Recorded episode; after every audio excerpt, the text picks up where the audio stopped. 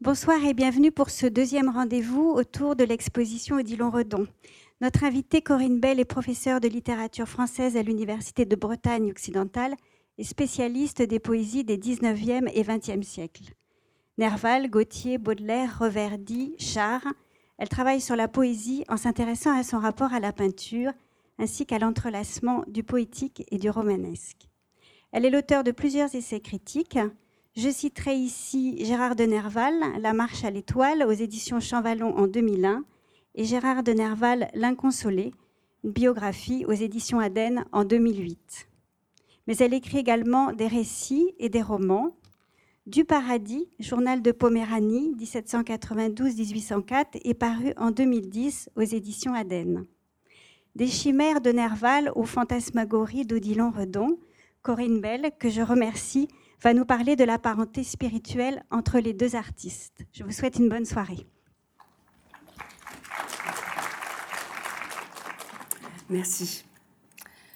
À travers les rencontres imaginaires entre leurs œuvres, se dessine en parallèle le portrait de deux créateurs singuliers, Odilon Redon et Gérard de Nerval, dont l'art en appelle à la sensibilité plus qu'à la raison. Tous deux ont fait le pari de la nuit contre les lumières aveuglantes, envoient leur quête esthétique à des signes impalpables, des chimères, c'est le titre du plus important ensemble de poèmes de Nerval, et des fantasmagories, c'est le titre emblématique de la toile que vous voyez. Ces rêveries, ces illusions sont pourtant plus vraies que le réalisme de leur époque en ce XIXe siècle, d'un bout à l'autre matérialiste, et pour cela même cherchant des échappées vers le mystère. Artistes hors normes, Odilon Redon et Gérard de Nerval le furent en préférant l'indéterminé pour l'un, les marges entre veille et sommeil pour l'autre, tous deux venus trop tard ou trop tôt. Nerval romantique, quand le règne du romantisme s'achève en France, Redon à l'écart du naturalisme et de l'impressionnisme, pratiquant, selon le critique Dario Gamboni, un irréalisme qui est alors exceptionnel. De cette situation marginale, leurs œuvres n'en auront que plus d'éclat au XXe siècle. Tous deux seront redécouverts et exaltés par les surréalistes pour avoir exploré les méandres de la psyché humaine. Deux créateurs entre deux mondes que cet interland artistique rend difficile à définir. Leurs œuvres sont marquées par des reprises, répétitions, réapparitions de textes ou d'images préfigurant les lois modernes de la série, de la variation, de la réécriture, des réemplois de motifs ou de fragments, en une fantaisie aux frontières du fantastique. S'y exprime, me semble-t-il, une nouveauté en avance sur son temps. Dans la poésie moderne comme dans l'art contemporain, le lecteur, le spectateur devra accepter que l'on ne puisse pas tout comprendre, qu'une part échappe et que cette obscurité est constitutive du réel qui nous entoure, que l'artiste se propose seulement d'explorer, un geste qui inclut des abîmes intérieurs, des failles. Redon a affirmé avec force son amour des livres et de la littérature. Il a été considéré comme un peintre écrivain. Dans une note de 1869, il place l'art d'écrire au plus haut. Euh, je cite cette note. Écrire et publier est le travail le plus noble, écrire est le plus grand art. Il a sans doute caressé l'idée d'être poète ou romancier, hésitant aussi pour la musique. S'il a effectivement écrit des textes en prose poétique, ils ont été récemment republiés sous le titre Nouvelles et contes fantastiques. Outre les notes d'un journal reconstitué par sa veuve à soi-même, euh, il en sera fait une lecture euh, vendredi. S'il a mis en image les mots d'Edgar Poe, de Baudelaire, de Flaubert, s'il a été proche de Mallarmé, de Huysmans, de Gide, Odilon Redon n'a jamais connu Gérard de Nerval, mort en 1855 à 46 ans, alors que le futur peintre n'était qu'un adolescent de 15 ans.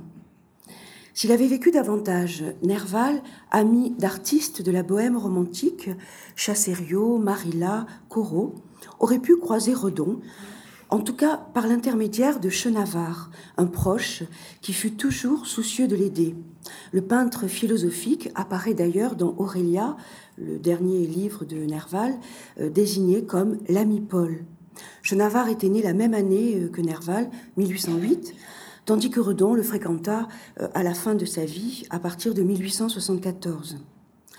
On peut rêver également à un point commun de leur biographie, la formation de leur sensibilité, modelée par une enfance passée à la campagne, donnant à chacun le goût pour la nature, jusqu'à un certain panthéisme.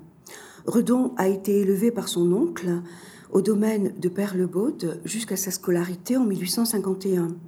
Sa santé fragile, ses crises d'épilepsie justifiaient cet isolement familial.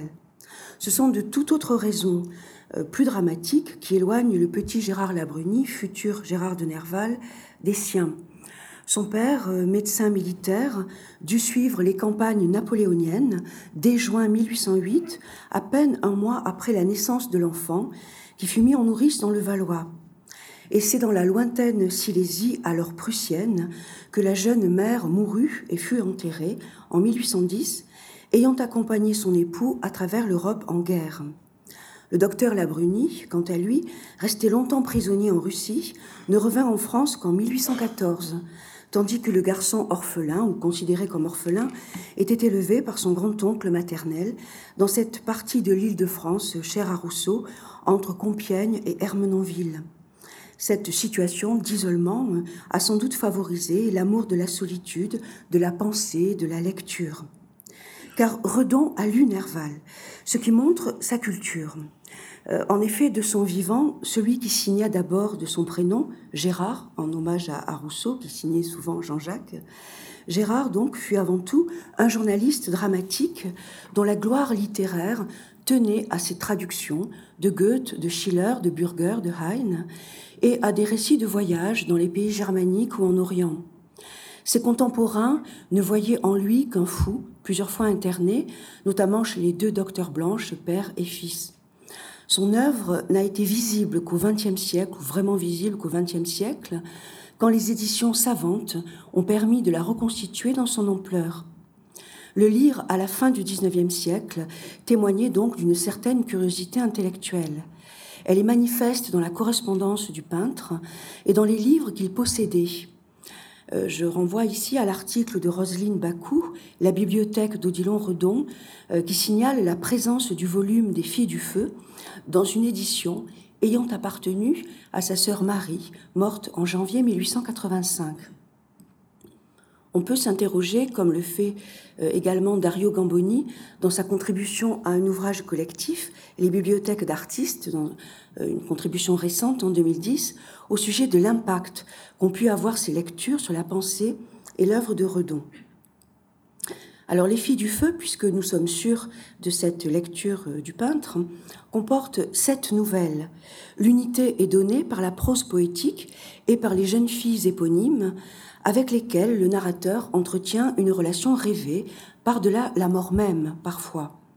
C'est le cas dans les deux fictions valoisiennes, euh, Sylvie révèle la passion, la passion du narrateur partagée entre trois femmes, la paysanne Sylvie, l'actrice Aurélie et une aristocrate morte au couvent, Adrienne. Dans Angélique, le narrateur s'éprend du fantôme d'une aventurière du XVIIe siècle, sur les traces de laquelle il erre dans sa région d'enfance. Dans Octavie, nouvelle italienne, il est bouleversé par une Anglaise prisonnière de son vieux père et fasciné par une bohémienne qui l'envoûte, une nuit fatale. Avec les autres nouvelles napolitaines, Isis et Corilla, mais aussi Émilie, nouvelle allemande, et Jamie, nouvelle américaine, qui évoquent le territoire des Indiens comme la terre des morts, toutes ces nouvelles dénotent l'obsession des ombres, mais aussi de la régénération, voire de la résurrection possible, ce qui constitue une réversibilité capitale, mort et renaissance. En outre, le recueil des filles du feu, euh, on l'oublie souvent, euh, contient les poèmes des chimères que Nerval avait ajoutés au tout dernier moment, si bien que le titre du recueil de poèmes n'apparaît pas sur la couverture, il n'y a que euh, Filles du feu. Les douze sonnets des chimères forment un contraste en vers après les proses, auxquels ils répondent par des thématiques obsédantes, lesquelles présentent des conjonctions fortes avec l'imaginaire de Redon. C'est bien sous le signe des chimères qui cherchent à exprimer des nuances troubles de l'âme que se situe aussi le parcours du peintre, maître de pures inventions artistiques qui reposent sur des visions engendrées par l'esprit dans cet état flottant qu'affectionne Nerval entre veille et sommeil. J'en veux pour preuve, ou pour exemple, ces énigmatiques fusains euh, donc ici, euh, la fleur de marécage, c'est la planche 2 de l'hommage à Goya. Euh, et à côté, vous voyez également un autre fusain, l'œil au pavot. Cette fleur, cette fleur de marécage, cet œil, cet œil au pavot, n'existe nulle part ailleurs que dans l'œuvre de Redon. Et je dirais même que cette fleur n'existe pas non plus dans l'œuvre de Goya, les hommages étant pour le peintre des tremplins de son propre imaginaire. Ce sont là les fleurs d'un paradis, peut-être artificiel avec le pavot, fleurs d'un paradis ou d'un enfer inconnu, en vertu d'une ambivalence semblable à celle observée chez Nerval, pour qui l'univers et l'homme sont doubles. Ce choix d'un monde autre me paraît un point de jonction essentiel entre le poète et le peintre, qui engage son travail artistique du côté de l'inventivité, aimant ce qui ne fut jamais.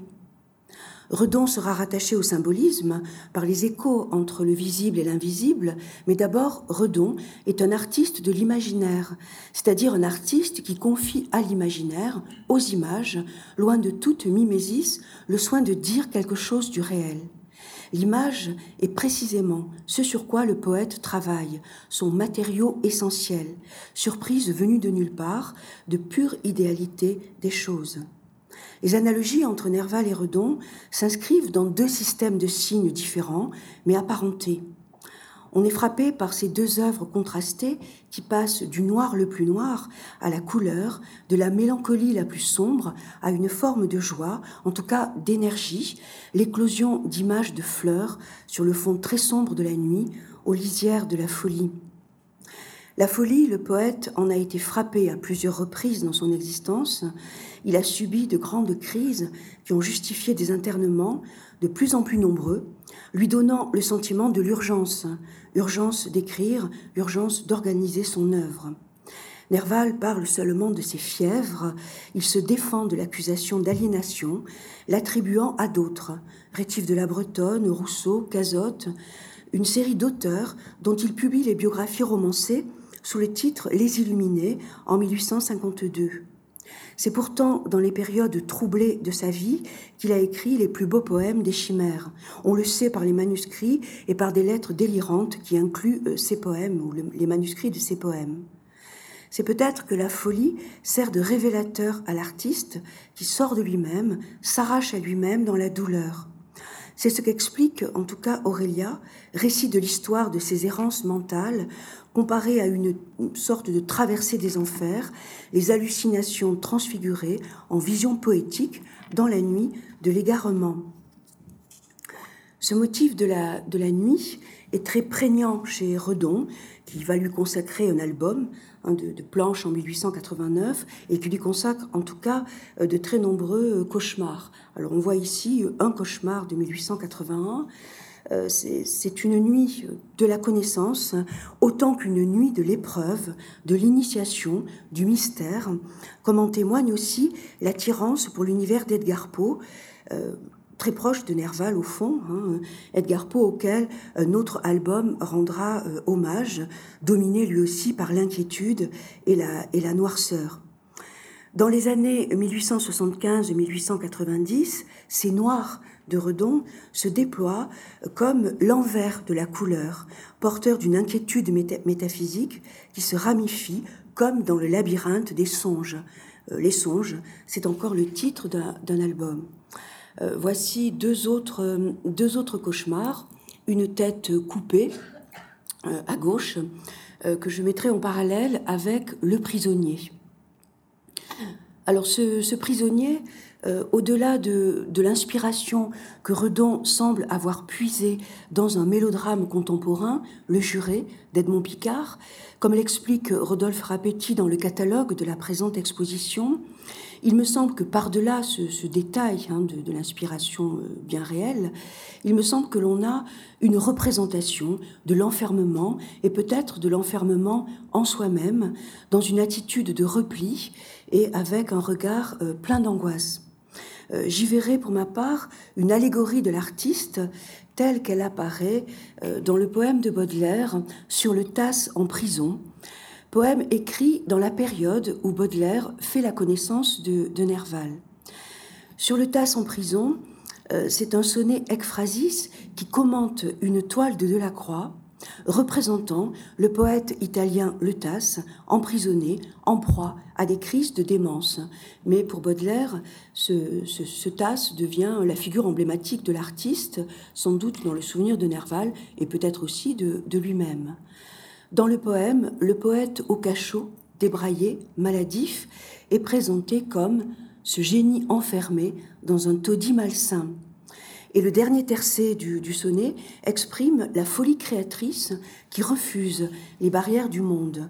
Je, lis la fin donc de ce sonnet, le, dernier tercet. Ce rêveur que l'horreur de son logis réveille, voilà bien ton emblème, âme aux songes obscurs, que le réel étouffe entre ces quatre murs. L'artiste dans le, poème est qualifié de rêveur et le rêve est la création artistique. Le premier album de Redon, euh, précisément, s'intitule euh, Dans le rêve. Il montre des images oniriques, qui sont des images euh, effrayantes, avec encore des têtes coupées. Vous voyez ici la, page de titre de, cet album, hein, et trois, trois des, planches les plus caractéristiques. Donc des images oniriques, mais des images effrayantes, en tout cas des images fabriquées en vertu d'une esthétique baudelairienne aussi bien, de l'art artificiel et de l'art supérieur par cet artifice même. Dans une lettre à son ami André Mellerio, Redon euh, commente euh, cet album et, le titre.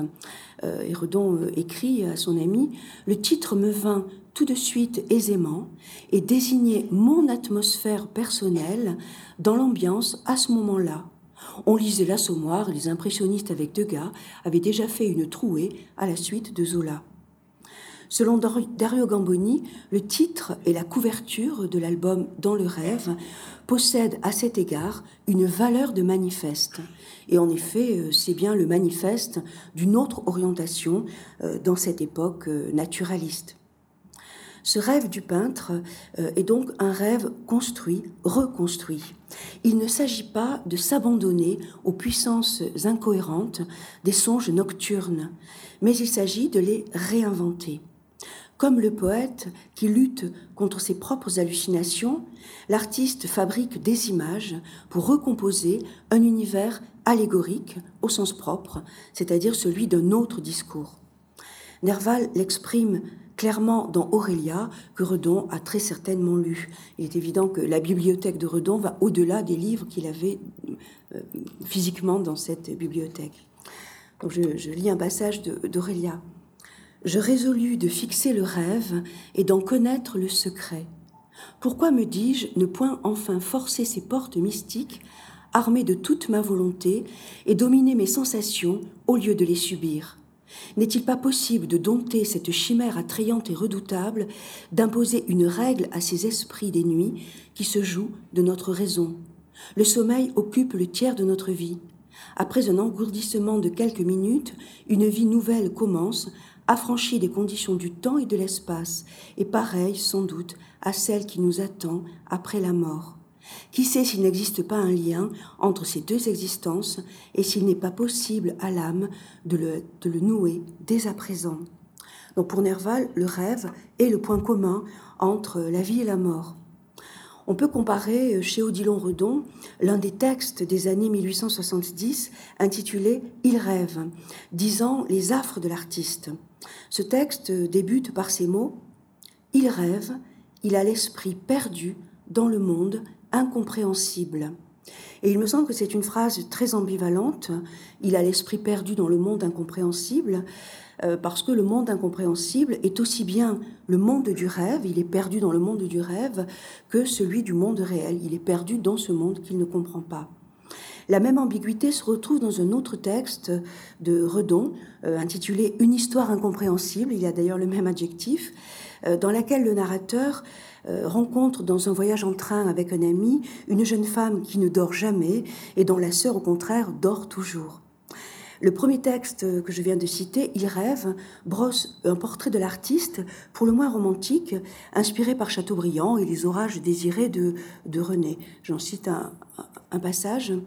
Mon adolescence prit son essor par de vagues aspirations et la vision du constant idéal qui devait me guider. J'allais toujours par des temps couverts, sous le ciel et les arbres vivement agités sous les souffles, j'allais, avec de profondes délices, poursuivre et goûter mon rêve. Le ciel gris rempli de gros nuages sombres, les grands arbres robustes aux larges rameaux troublés par de fortes brises, m'attiraient et me charmaient particulièrement. J'allais sous leur ombre épaisse, tantôt courant de toutes mes forces, comme charmé par ces balancements qui m'entouraient, et, me portait comme des flots invisibles, tantôt recueillis, pensifs et silencieux. Bon, c'est vraiment, c'est un texte que Redon n'a pas publié. Euh, c'est vraiment une imitation des mémoires, euh, des souvenirs de Chateaubriand euh, à Combourg, hein, tel qu'il les présente dans les Mémoires d'outre-tombe ou dans son roman René. Mais ce qui m'intéresse ici, c'est qu'on reconnaît une cyclotimie caractéristique de la mélancolie et de la mélancolie nervalienne, alternant les moments d'exaltation et d'abattement. L'écrivain souffrait de ce qu'on appelle aujourd'hui les troubles bipolaires. Le goût du noir euh, chez Redon se rattache lui aussi à la mélancolie par l'étymologie même euh, du mot mélancolie formé sur l'adjectif mélas qui signifie noir. Le noir est la couleur la plus essentielle, écrit le peintre. Il est l'agent de l'esprit bien plus que la belle couleur de la palette ou du prisme. On peut mettre euh, en regard cette phrase de ce qu'il dit dans les confidences d'un artiste. Enfant, je recherchais les ombres. Je me souviens d'avoir pris des joies profondes et singulières à me cacher sous les grands rideaux au coin sombre de la maison, dans la pièce de mes jeux. Et à propos des cours à l'école des beaux-arts de Bordeaux euh, qu'il n'aimait guère, euh, il avoue, je ne sens que les ombres, les reliefs apparents, tout contour étant sans doute une abstraction. Plus tard, commentant la période des Noirs pour l'exposition de 1913, où ces Noirs étaient euh, représentés, euh, il souligne ces étranges lithographies, souvent sombres, abstruses, et dont l'aspect est peu séducteur, s'adressent à des esprits de silence. Alors si la mélancolie euh, était considérée comme une maladie mentale au XIXe siècle, elle évoque aussi le goût commun du poète et du peintre pour la gravure de, Dürer. Redon euh, y fait allusion à plusieurs reprises, notamment dans ses confidences d'artistes que, vous retrouverez euh, dans l'ouvrage À soi-même. Euh, voici ce qu'il dit. On la croirait incohérente. Non, elle est écrite, elle est écrite selon la ligne seule et ses puissants pouvoirs, grâce et profond esprit qui nous berce là. L'art suggestif est comme une irradiation des choses pour le rêve où s'achemine aussi la pensée. Donc Redon voit dans cette, euh, dans cette figure de, célèbre de, Dürer euh, le rêve qui conduit à la pensée. Hein. c'est bien l'idée que c'est un rêve euh, construit. Et dans un, fragment de son journal, en 1906, cette admirable mélancolie, donc il parle de, de Dürer, reste ce qu'elle fut toujours pour moi, une source riche, profonde et toujours nouvelle de belles lignes abstraites profonde, révélatrice d'amplitude, de vastitude. Je ne connais pas de cadre plus plein et dont la structure et les plans aient autant de portes sur l'esprit. Hein, toujours la, même idée du rêve euh, et de l'esprit. Cette, euh, cette mélancolie de, Dürer euh, est évoquée par Nerval, qui la connaît bien aussi, à plusieurs reprises, avec son soleil noir hein, qui irradie euh, et qui est une projection pour Nerval des états contradictoires de l'esprit. Ainsi, dans Le Voyage en Orient, euh, le voyageur avoue être triste malgré la beauté euh, et la beauté solaire des paysages traversés, et il se, il se souvient de cette, de cette mélancolie de Dürer. Je ne veux pas dire qu'un éternel été fasse une vie toujours joyeuse, le soleil noir de la mélancolie qui verse ses rayons obscurs sur le front de l'ange rêveur d'Albert Dürer se lève aussi parfois aux plaines lumineuses du Nil, comme sur les bords du Rhin, dans un froid paysage d'Allemagne. Ces mots pourraient servir de commentaire aux images de, Redon, euh, donc l'attitude de la tête penchée mélancolique, qui est celle de, l'ange de, Dürer, plongée dans l'étude, euh, apparaît aussi bien dans la mélancolie que Redon a exécutée lui-même, hein, cette mélancolie donc du, musée de Chicago que vous voyez en, regard. Euh, mais c'est aussi l'attitude, hein, cette attitude mélancolique penchée, c'est aussi l'attitude de bien d'autres figures. Alors ici, euh, une femme de, profil, hein, euh, et à côté, euh, une, lithographie de, l'album Edgar Poe, et la lithographie s'intitule Devant le soleil noir de la mélancolie, Lénore apparaît. C'est la planche 2 de l'album Edgar Poe. Donc ces deux, ces deux images de, Redon, hein, euh, indépendamment donc de sa, de sa reprise ou de sa réécriture presque de la mélancolie de, de Dürer, euh, ces deux images euh, nous montrent hein, cette, cette, figure penchée est associée, là aussi vous le voyez, au rayon étrange du soleil d'Apocalypse, en un croisement d'inspiration ésotérique. Le soleil noir, c'est la transmutation alchimique vers une renaissance, euh, mais aussi euh, une inspiration scientifique de l'époque, de la fin du 19e.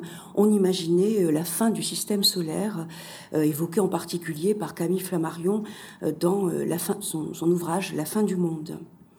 Bon, ce soleil noir qui apparaissait chez Dürer, il est omniprésent chez Nerval.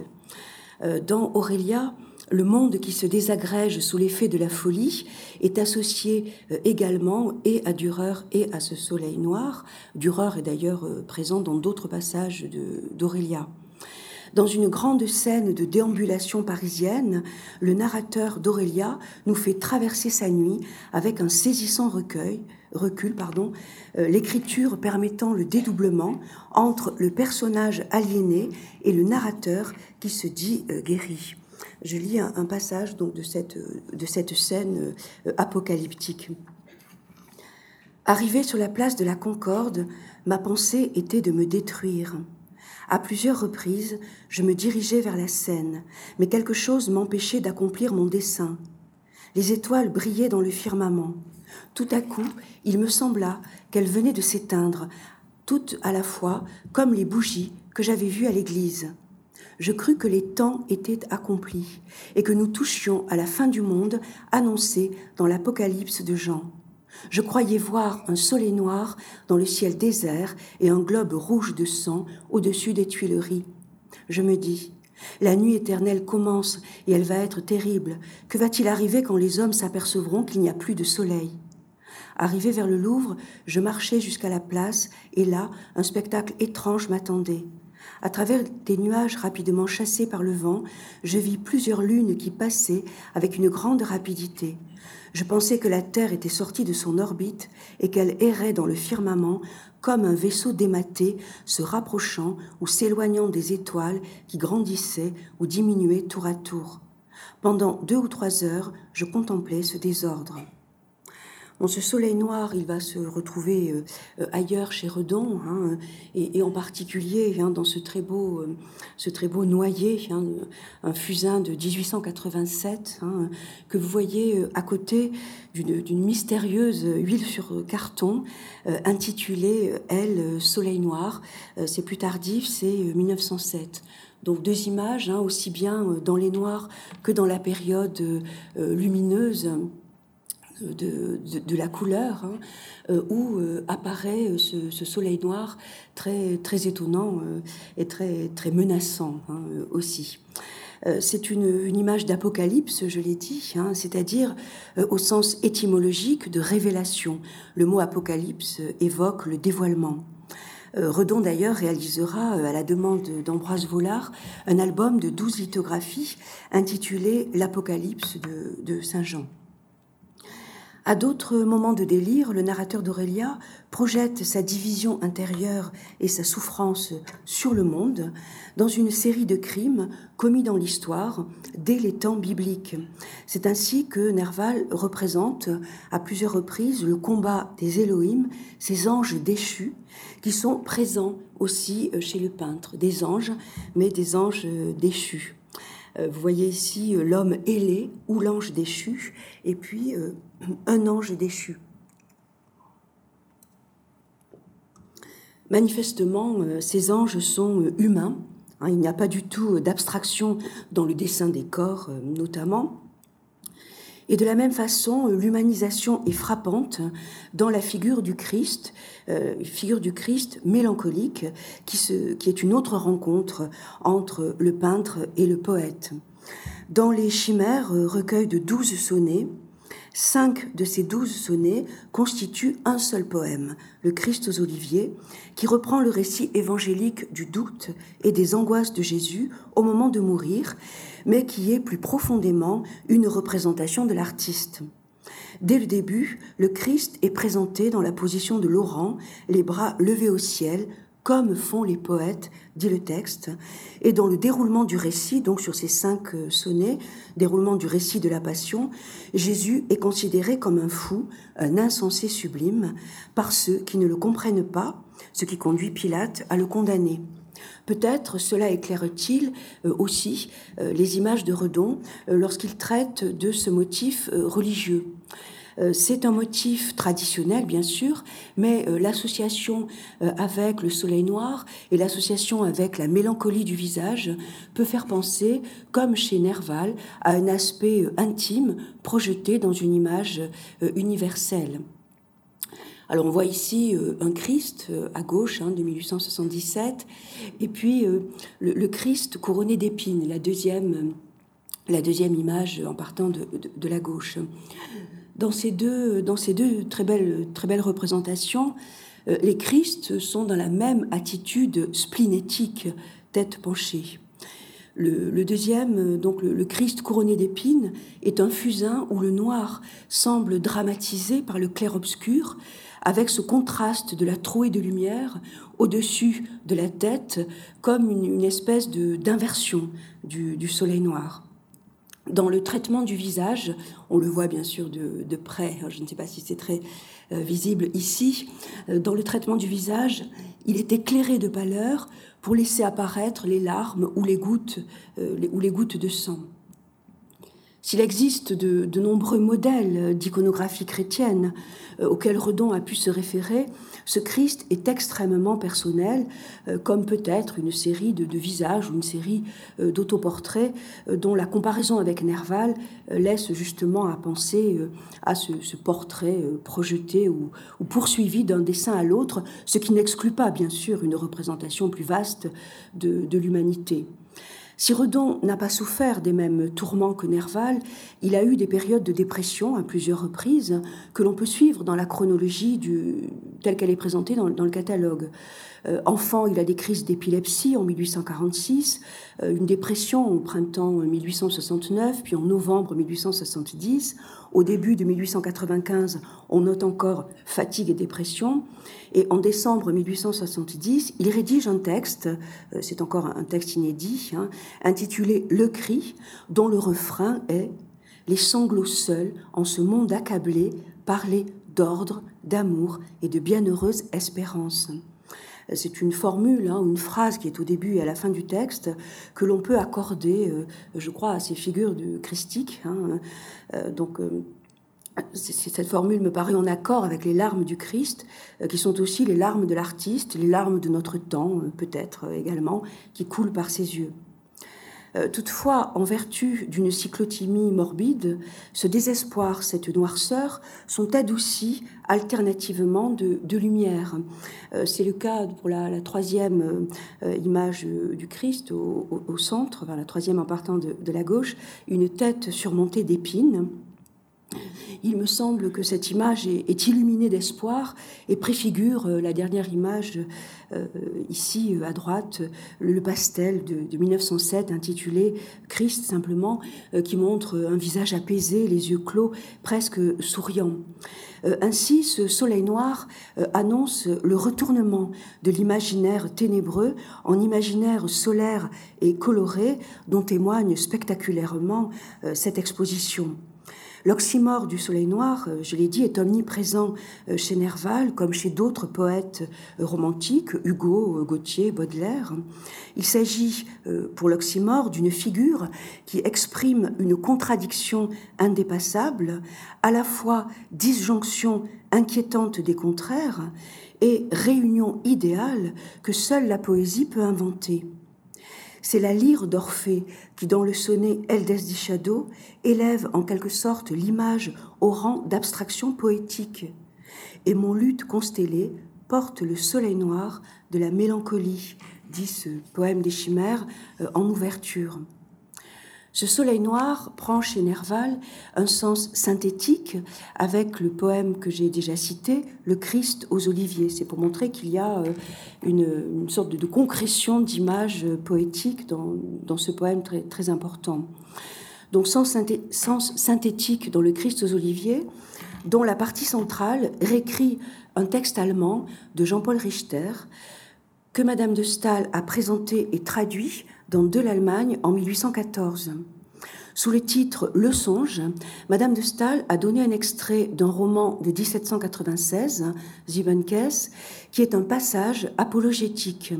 Dans le roman de Jean-Paul Richter, le Christ mort fait un discours pour éveiller les consciences et réveiller les consciences même, en montrant le monde à la dérive en l'absence de Dieu, le soleil devenu noir et les astres sortis de leur orbite, mais dans le roman, ce cauchemar s'achève quand le dormeur s'éveille et s'empresse de revenir à la foi euh, pour s'arracher à cette vision insoutenable. Nerval, traducteur de l'allemand, connaît une version plus complète du texte. Son Christ aux oliviers reprend les images de Richter et en particulier l'image de l'œil vide, Lorsque je levais mes regards sur le monde immense, y cherchant l'œil divin, l'univers fixa sur moi une orbite caverneuse, dit le texte allemand, hein, et l'image des soleils éteints, tandis que l'édifice du monde s'écroule dans une éternelle nuit. Euh, je, lis la partie centrale euh, du poème, hein, c'est-à-dire euh, un extrait du sonnet 2 euh, et 3, le passage du cauchemar euh, qui euh, réécrit donc le texte de Richter, c'est le, le Christ qui parle. Partout le sol désert, côtoyé par les ondes, des tourbillons confus d'océans agités. Un souffle vague émeut les sphères vagabondes, mais nul esprit n'existe en ces immensités. En cherchant l'œil de Dieu, je n'ai vu qu'un orbite, vaste, noir et sans fond, d'où la nuit qui l'habite rayonne sur le monde et s'épaissit toujours. Un arc-en-ciel étrange entoure ce puits sombre, seuil de l'ancien chaos, dont le néant et l'ombre, spirale engloutissant les mondes et les jours. Immobile destin, muette sentinelle, froide nécessité, hasard qui t'avançant parmi les mondes morts sous la neige éternelle, refroidit par degrés l'univers pâlissant. Sais-tu ce que tu fais, puissance originelle de tes soleils éteints, l'un l'autre se froissant? Et le Christ, à la fin de ce troisième poème, conclut son discours. Car je me sens tout seul à pleurer et souffrir, hélas, et si je meurs, c'est que tout va mourir cette image donc apocalyptique hein, du, soleil noir, de la fin du monde, dit le danger d'un monde privé de transcendance. Mais euh, Nerval, contrairement au poète allemand, euh, Nerval ne tranche pas. À la fin du, dernier euh, des cinq poèmes, l'oracle invoqué pour jamais dut se taire et cela euh, laisse le lecteur à ses propres doutes ou à ses propres certitudes. Nerval donc ne choisit pas entre la religion chrétienne et la religion païenne, puisque dans le poème, le Christ est assimilé à d'autres personnages frappés de folie dans l'Antiquité, le berger Attis, Phaéton ou Icare. Donc ce soleil noir est aussi un soleil, certes terrible, mais qui dit la lumière, fut-elle travaillée d'ombre, et la possible renaissance, y compris le renouveau religieux. Alors en particulier, ce pouvoir lumineux, c'est un autre thème comparatif que, j'aborderai ce soir. Donc ce, pouvoir lumineux est attribué aux figures féminines chez Nerval, et je crois, semble-t-il, chez Nerval, sous l'égide de Dante, que Béatrice conduit au paradis. Il existe une profonde dualité entre l'amour humain et l'amour divin, mise en scène à travers cette allégorie féminine de l'accès au salut, mais aussi de l'accès à la gloire, salut terrestre peut-être pour l'artiste. La référence à la divine comédie est omniprésente dans l'œuvre de Nerval, dans Aurélia comme dans Les Filles du Feu. Dans Sylvie, la deuxième nouvelle des Filles du Feu, le narrateur croit être en paradis quand la belle fille blonde, Adrienne, chante au centre de la ronde des jeunes filles, et le narrateur ne manque pas de relever qu'elle ressemblait à la Béatrice de Dante qui sourit au poète errant sur la lisière des saintes demeures. Cette figure littéraire euh, apparaît chez Redon, euh, plus mystérieuse encore puisque la peinture est muette. Donc vous voyez ici euh, à gauche la lithographie en trois couleurs, Béatrice, et à côté une, sanguine, tête intitulée simplement Tête de, de, jeune fille. Les deux sont de la même période, 1897 et 1895. Bon, c'est là une image très, très heureuse, très, très apaisante. Euh, toutefois, cette image féminine, euh, chez Nerval comme chez Redon, euh, cette image donc de la femme qui guide l'artiste vers des hauteurs idéales, n'est pas toujours, aussi apaisante. D'autres images, au contraire, sont inquiétantes.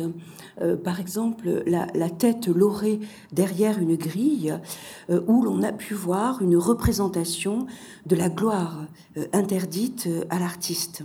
En tout cas, c'est un statut ambivalent de la figure féminine. Chez Nerval, euh, la femme a ce statut euh, ambigu, euh, ambivalent, double. Elle est qualifiée de chimère dans l'introduction aux poésies de Heine que Nerval a traduit en 1848 pour la revue des Deux Mondes. Je cite Nerval synthétisant la pensée de Heine. La femme est la chimère de l'homme ou son démon, comme vous voudrez, un monstre adorable, mais un monstre. À l'instar de ce monstre mythologique que Bellérophon tua euh, monté sur Pégase, euh, Redon les a d'ailleurs représentés dans un fusain, hein, Bellérophon et Pégase, la chimère est composite. Elle tient à la fois de la chèvre et du lion chez Homère et elle souffle des flammes. Euh, d'une façon imagée, le mot chimère signifie aussi bien vision ou invention poétique qu'erreur ou tromperie, illusion. Alors Redon a représenté euh, ces, chimères. Euh, vous voyez euh, ici à, gauche hein, la lithographie en frontispice d'un recueil de poèmes en prose de Jules d'Estrée intitulé Chimère, donc l'admirateur belge du peintre. Donc cette, lithographie chimère rappelle la chimère aux yeux verts euh, qui est au centre. Cette chimère aux yeux verts, elle appartient à la tentation de Saint Antoine, à la série de planches donc euh, pour la tentation de Saint Antoine de, Flaubert. Mais euh, bien sûr, ces, chimères ne peuvent pas ne pas faire penser au sonnet de, Nerval. Et cette figure féminine fantastique revient, me semble-t-il, dans un contexte gothique, donc dans une inspiration assez romantique, hein, qui a revivifié ce monde gothique peut-être le monde de Dürer euh, aussi, euh, bien sûr. Euh, c'est la, lithographie que vous voyez à droite, la lithographie du vieux, du vieux chevalier. on voit, bon, je pense que c'est lisible en, grand, on voit ici les, chimères présentes en haut à droite dans un effet de, contre-jour. Cette figure est tout à, fait, tout à fait équivalente, tout à fait ressemblante, là aussi en un effet de, de variation comme dans, les portraits ou les, autoportraits. De même qu'à la noirceur s'oppose en la complétant la lumière, de même les rêves chimériques ou ces chimères ont pour corollaire euh, des rêves apaisants. Euh, ainsi, le sommeil hein, me paraît beaucoup plus euh, heureux, apaisant. Le, Fusain et Estompe de 1889, il est accompagné d'un poème de Redon la main sur tes yeux clos pour le divin sommeil, et l'âme loin d'ici fervente aux nouveaux songes, là-bas, au pays noir, que nul chemin ne longe, idole, que vois-tu, loin du morne soleil On pense à la formule qui ouvre Aurélia, le rêve est une seconde vie. Déjà dans le voyage en Orient, Nerval méditait ainsi. Il est certain que le rêve est une seconde vie dont il faut tenir compte. On rit beaucoup en France des démons qu'enfante le sommeil.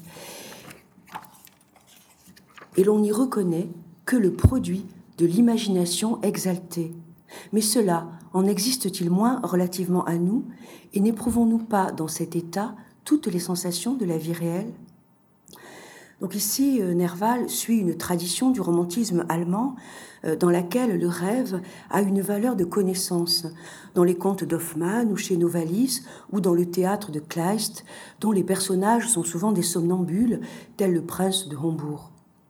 Tous s'inspirent de la symbolique du rêve de Schubert, le, le philosophe euh, Gotthilf Heinrich Schubert, qui montre la puissance langagière des songes dont les images disent une vérité particulière. Et cela dans les années 1800. La symbolique du rêve de Schubert date de, 1800, euh, soit un siècle quasi avant Freud. Redon se situe entre ces deux moments, entre une croyance hermétique au rêve divinatoire et une réflexion complexe qui aboutira à l'invention de la psychanalyse. Dans les deux cas, peintre ou poète, l'artiste exprime à sa façon un air du temps qui l'accompagne ou préfigure en même temps. Ces chimères oniriques s'incarnent dans les nouvelles de Nerval. Le titre Les filles du feu renvoie à des vestales, gardiennes du feu sacré, dans une mission idéale qui les rend intouchables, vierges sublimes que le narrateur aime sans espoir. Et cela rencontre un passage du curieux texte de Redon que j'ai déjà cité, Il rêve, qui met en scène l'idéal de l'artiste à travers des jeunes filles dont l'amour s'oppose à la souffrance, que et procure force. Donc je cite le texte de Redon. La dominance des sentiments qui m'animaient alors était d'une plénitude indicible et comme de vagues promesses de bonheur ou d'amour. Dans le souffle de ces mystérieuses haleines apparaissaient pour moi comme des têtes chères et de doux visages qui me seraient un jour connus. Je les vois encore aujourd'hui, quoiqu'à demi effacés dans une pénombre perdue. Depuis, j'ai retrouvé trois fois dans les femmes que j'ai aimées je ne sais quel souvenir de ces visions charmantes. Et le même texte ajoute un peu plus loin J'ai aimé, j'ai souffert, j'ai donné ma force et ma vie. J'ai abîmé mon âme en un amour profond, suprême, immense. Mais la beauté, mais l'idéal ne m'ont parlé que par vous-même, fille du peuple, fille des champs. J'ai souffert, j'ai aimé, mais mon cœur est resté pur à vos côtés. Chez Nerval, certaines jeunes filles disent la passion sensuelle, le feu qui brûle, d'autres le feu qui épure, et souvent leurs images se mêlent dans l'esprit troublé du narrateur. Toutes, en tout cas, ont pour mission de guérir ce narrateur de ses blessures. Symboliquement, dans Émilie, la nouvelle des filles du feu, l'héroïne est une brodeuse d'église qui s'éprend d'un lieutenant, Desroches, dont le visage a été déchiré d'un coup de sabre à la guerre. Son amour va littéralement le recoudre. La métaphore est explicite dès la dédicace à Alexandre Dumas. Moi, et là c'est Nerval qui parle, moi, je m'étais brodé sur toutes les coutures.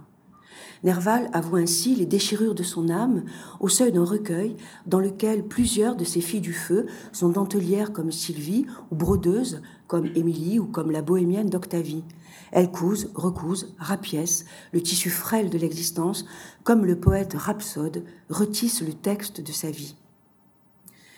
Ces fictions nervaliennes emblématisent des images sacrées en un syncrétisme qui fait se superposer les représentations d'Isis et de la Vierge, mêlant paganisme et christianisme. C'est une correspondance récurrente au XIXe siècle où l'on a étudié passionnément les religions et les mythes, par exemple chez Edgar Quinet, l'auteur du génie des religions. Toutefois, ce syncrétisme prend une valeur de hantise personnelle pour le poète qui projette ses angoisses.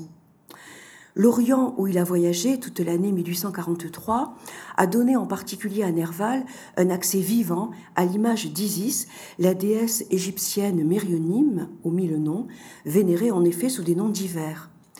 L'inscription dans l'ancienne ville égyptienne de Saïs a fondé le mythe. Je suis tout ce qui fut, ce qui est, ce qui sera, et aucun mortel n'a encore osé soulever mon voile.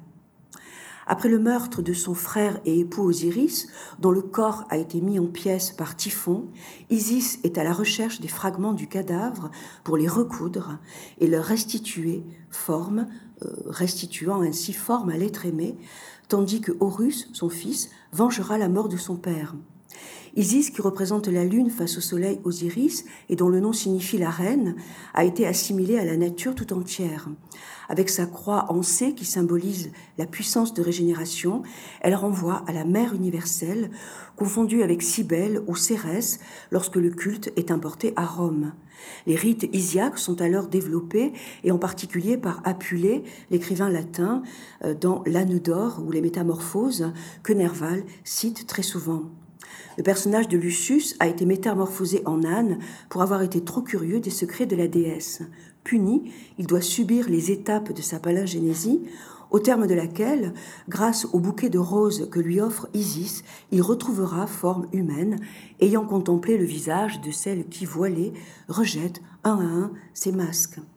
Alors ce rayonnement d'Isis l'a fait assimiler à la Vierge Marie, figure salvatrice, redoublée d'un enfant, lui aussi sauveur.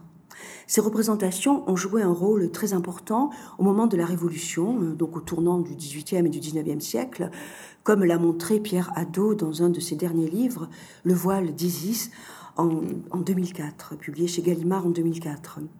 Je, reprends ici l'analyse très belle de, Pierre Hadot. Euh, tantôt la nature est perçue comme indéchiffrable, tantôt elle est sentie comme progressivement lisible au service de l'humanité. Donc les représentations d'Isis sont à la fois allégorie de la science, du pouvoir de l'homme, et symbole de la toute-puissance du mythe, le hiéroglyphe de la nature, qui conserve son mystère.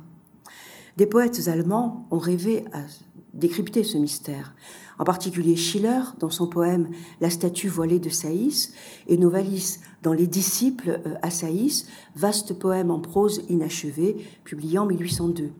Metterlinck traduira Novalis en 1895, le révélant sans doute à Redon. Familier des pays et de la langue germanique, Nerval euh, connaît euh, ses auteurs, il a traduit Schiller en particulier, hein. et en tout cas, il hérite de cette inspiration romantique qui traite le rêve et le mythe comme instance de vérité. Nerval fait apparaître Isis, et c'est là qu'il va retrouver euh, Redon, et qu'il va retrouver aussi euh, euh, ce que j'ai déjà souligné pour les filles du feu. Donc Nerval fait apparaître Isis dans Les sonnets des chimères, à Louise d'Or Reine, qui est une variante d'un autre sonnet intitulé Horus. Également dans le voyage en Orient, c'est un officier prussien qui, lors de la visite aux pyramides, recompose l'histoire des mystères isiaques.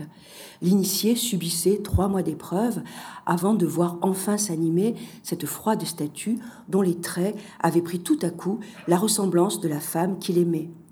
Dans Les Filles du Feu, une nouvelle s'intitule Isis. Elle montre l'écrivain, enfant d'un siècle sceptique, qui exprime sa crainte de la mort des dieux et donc son souhait de retrouver un salut à travers euh, Isis. Dans Octavie également, autre nouvelle défi du feu, le rendez-vous aux ruines de Pompéi avec la jeune Anglaise ne lui permet pas de réaliser l'union sacrée, la hiérogamie, à laquelle il aspire au temple d'Isis, où il fait jouer à son amie anglaise le rôle de la déesse. Et la description d'Isis que Nerval emprunte à Apulée, avec ses longs cheveux blonds, sa couronne de fleurs, ornée d'une lune d'argent, avec son manteau noir semé d'étoiles, fait d'elle la vraie fille du feu, inaccessible.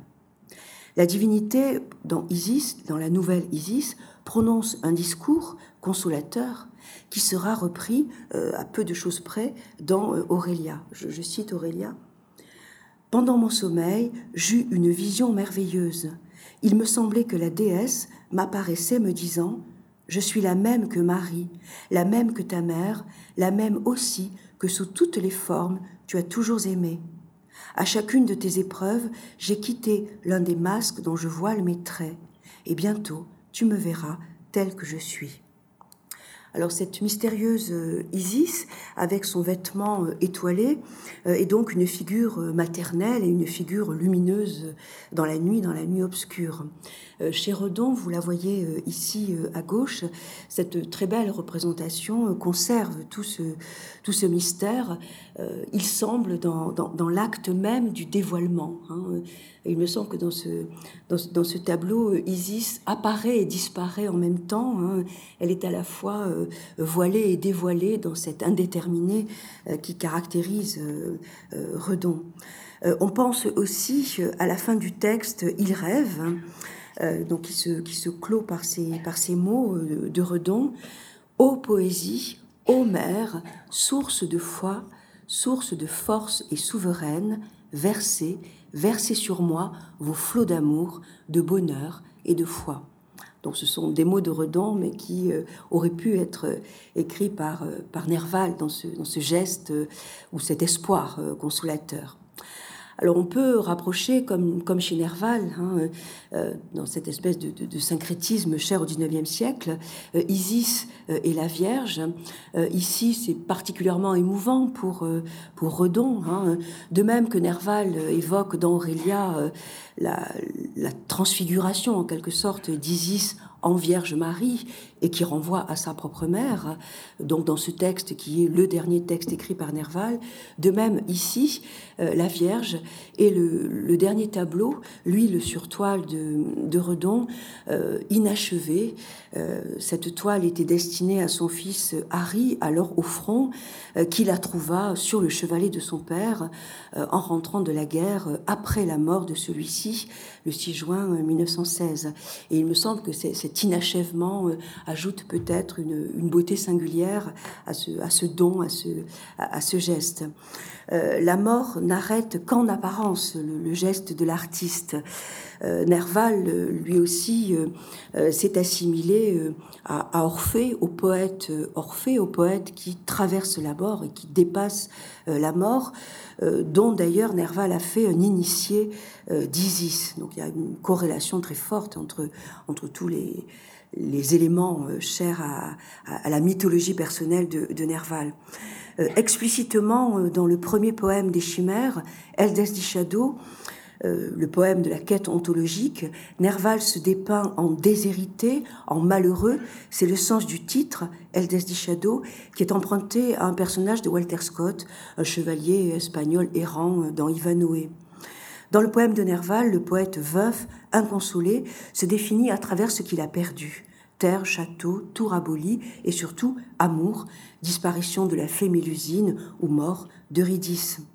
C'est la passion pour son épouse morte, Eurydice, qui fonde le lyrisme d'Orphée, et Nerval se représente de la même façon dans ce poème, ayant deux fois vainqueur traversé l'Achéron, le fleuve des enfers.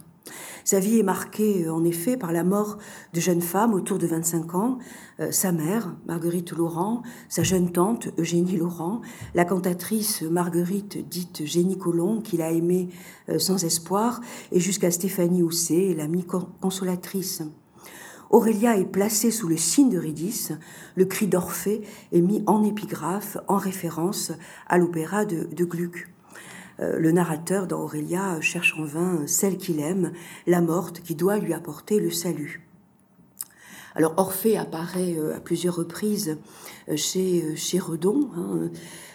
donc on voit ici deux, images, d'Orphée, la tête d'Orphée sur sa lyre, posée sur sa lyre après sa mort. Euh, ce qui est intéressant, c'est que ce mythe entrelace une, mystique amoureuse, hein, Orphée qui descend aux enfers pour euh, retrouver son épouse, à une tradition ésotérique. Euh, dès l'Antiquité, on imaginait qu'Orphée avait ramené des enfers, avait ramené de l'au-delà des connaissances, et que son culte son culte d'ailleurs était, était, célébré en particulier près d'Athènes lors des, des mystères d'Éleusis. Alors pourquoi cette image Orphée? Euh, eh bien, symboliquement, dans son œuvre, l'artiste doit affronter la mort, il doit affronter le plus grand mystère, l'interdit euh, absolu. Euh, Redon, lui aussi, s'attache à cette figure d'Orphée et il s'attache à ce mystère qui est un mot qui qualifie bien son, son œuvre. Le mot apparaît d'ailleurs très souvent sous sa plume. Un fragment de 1902 qui est repris dans À soi-même l'évoque. Le sens du mystère, c'est d'être tout le temps dans l'équivoque, dans les doubles, triples aspects, des soupçons d'aspect, image dans image, formes qui vont être ou qui le seront selon l'état d'esprit du regardeur. Donc ce, mystère renvoie peut-être à cette, à cette ambivalence d'Orphée.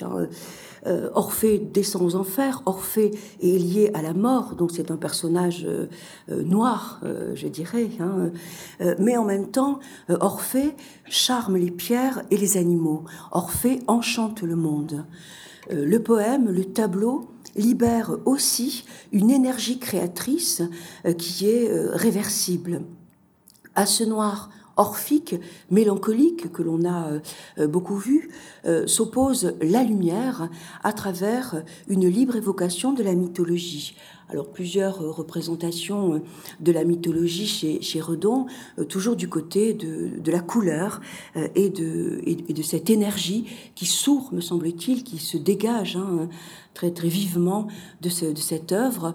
Redon montre là euh, la réinterprétation d'images mythologiques. Euh, ce sont autant d'échos à d'autres peintres ou à d'autres œuvres euh, antérieures, de même que le poète réécrit des mythes et des fables, de même l'artiste propose ses propres images, sa propre réinterprétation. Donc vous voyez ici à gauche euh, Pégase, euh, et puis ce, très beau euh, char d'Apollon de, 1910 qui, a, qui présente la, très grande originalité hein, du bleu pour évoquer le, dieu du soleil. Je renvoie au, catalogue et, et aux commentaires toujours passionnant de, de, ce, de ce, catalogue. Euh, d'autres, images mythologiques hein, de, personnages, de figures qui ont intéressé Nerval, euh, la naissance de, Vénus à gauche, hein, et puis euh, Pandore, figure importante de, pour, pour Nerval. Il lui a consacré une étrange nouvelle inachevée qui se passe à Vienne et qui évoque Marie Pleyel. Euh, on pourrait euh, s'interroger pour, euh, pour, pour, terminer sur une forme de, de, panthéisme peut-être chez le poète comme chez le, chez le peintre, du moins dans l'expression synthétique de leurs œuvres, qui se croisent sur un, un dernier point important, le motif des fleurs. Bon, il apparaît bien sûr déjà ici on le voit ici dans, dans, Pandore. Mais le motif des fleurs, euh, auquel est consacrée une grande part de cette, euh, de cette exposition, euh, et en particulier la, la rotonde. Loin d'être seulement décoratives, les fleurs renvoient à la vie et à la mort, à la racine, au jardin, à la renaissance, tout comme elles sont associées aux célébrations, aux rites, au deuil. Génerval en particulier, euh, c'est la rose euh, qui dit à la fois l'éphémère et l'éternité en vertu d'une tradition très ancienne du paganisme comme du christianisme. Rose blanche d'Athéna, née dans l'île de Rhodes, rose rouge de Vénus, bouquet de roses d'Isis, rose des rites funéraires, mais aussi rose du rosaire, rosace des cathédrales dont toutes les âmes sont les pétales, cœur du Christ, et encore double allégorie de l'amour sensuel et de l'amour idéal, ou fleur de quintessence pour l'occultisme. D'innombrables références nervaliennes aux fleurs synthétisent les divagations de son esprit, rêvant à une figure féminine qui donnerait le sens de l'existence. Ce motif pour Nerval culmine dans le poème Artémis, où la femme morte affirme d'outre-tombe que l'amour est plus fort que le trépas. Et elle est symbolisée précisément par une rose trémière qui elle-même est l'image de l'union des contraires, puisque euh, venue d'Orient en Occident, comme son nom l'indique, trémière étant une altération d'outre-mer. Donc c'est le poème Artémis euh, dans euh, Les Chimères. Et ce poème est intitulé euh, sur un autre manuscrit Le Ballet des Heures, puisque le poème est consacré à, cette, à la treizième heure, l'heure pivotale, qui marque la réversibilité du temps, du jour et de la nuit, de la vie et de la mort. Donc ce motif des fleurs est vraiment prégnant chez, chez Nerval. Chez Odilon Redon, de, très nombreuses images, de très nombreuses représentations. Ici, comme on peut le, voir, euh, l'admirer, le, bouquet de fleurs des champs de 1912, avec beaucoup d'élégance, de, recherche aussi. Hein. Les, papillons et les fleurs sont semblables, me semble-t-il, aux, broderies euh, abstraites du, poème, ou encore euh, à côté les fleurs de 1903, où l'on aperçoit un visage qui émerge sur le vase, qui est un hommage à, Gauguin. Et là encore, ça montre que les fleurs sont transfigurées en un art de la, de la suggestion. D'autres d'autres images, elles sont, elles sont très nombreuses, une très grande délicatesse hein, dans, le buste d'hommes aux yeux clos entourés de fleurs, ou encore dans le, portrait de Mademoiselle Fayet de 1908. Euh, je trouvais que c'était très emblématique, hein, c'est le portrait de, la jeune fille en fleurs, véritablement, et l'expression de, Proust euh, est en fait euh, empruntée à, à Nerval. Alors chez, chez Nerval, cette, cette femme fleur mêle la vie et la mort. Euh, donc c'est un versant euh, sombre qui revient à la fin d'Aurélia, puisque dans Aurélia, cette femme fleur, euh, qui est assimilée là aussi à, à, la rose et à la rose trémière, euh, se transfigure euh, à la fin d'Aurélia, euh, elle-même en fleur, et finalement, cette fleur se transfigure elle-même en un jardin, et le jardin se transfigure en cimetière. Et le texte, ce, passage du moins, s'achève lorsque le narrateur entend L'univers est dans la nuit. Des voix lui disent L'univers est dans la nuit. C'est une divergence euh, heureuse, je dirais, euh, là, euh, avec Redon, puisque c'est au contraire la vie qui me paraît dominer le magnifique hommage à Gauguin, qui est pour moi la, révélation de cette, de cette exposition.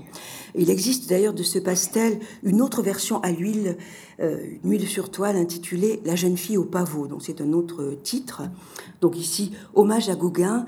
Euh, là, je crois, les fleurs croisent l'image de la femme, l'image de la résurrection via Isis, de l'éphémère et de l'éternité, du deuil et de la renaissance, en des couleurs éclatantes, où je verrai volontiers à la fois le bleu de la fleur bleue du romantisme allemand, cette fleur mystique de la quête poétique dans le roman de Novalis Heinrich von Oefterdingen, et la fleur rouge du poème de Baudelaire L'idéal dans les fleurs du mal, sonnet qui oppose les fleurs pâles de la déréliction à une fleur qui ressemble à mon rouge idéal.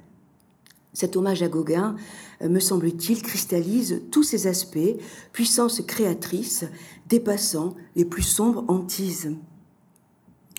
L'univers est le livre unique que nous lisons sans cesse, la source unique, note Redon le 10 août 1877.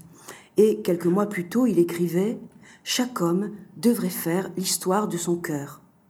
Donc ces deux remarques, l'univers, livre unique, et chaque homme devrait faire l'histoire de son cœur, proches de la sensibilité nervalienne, inscrivent le travail de l'artiste entre la singularité et l'ouverture au monde qu'il s'agit de déchiffrer.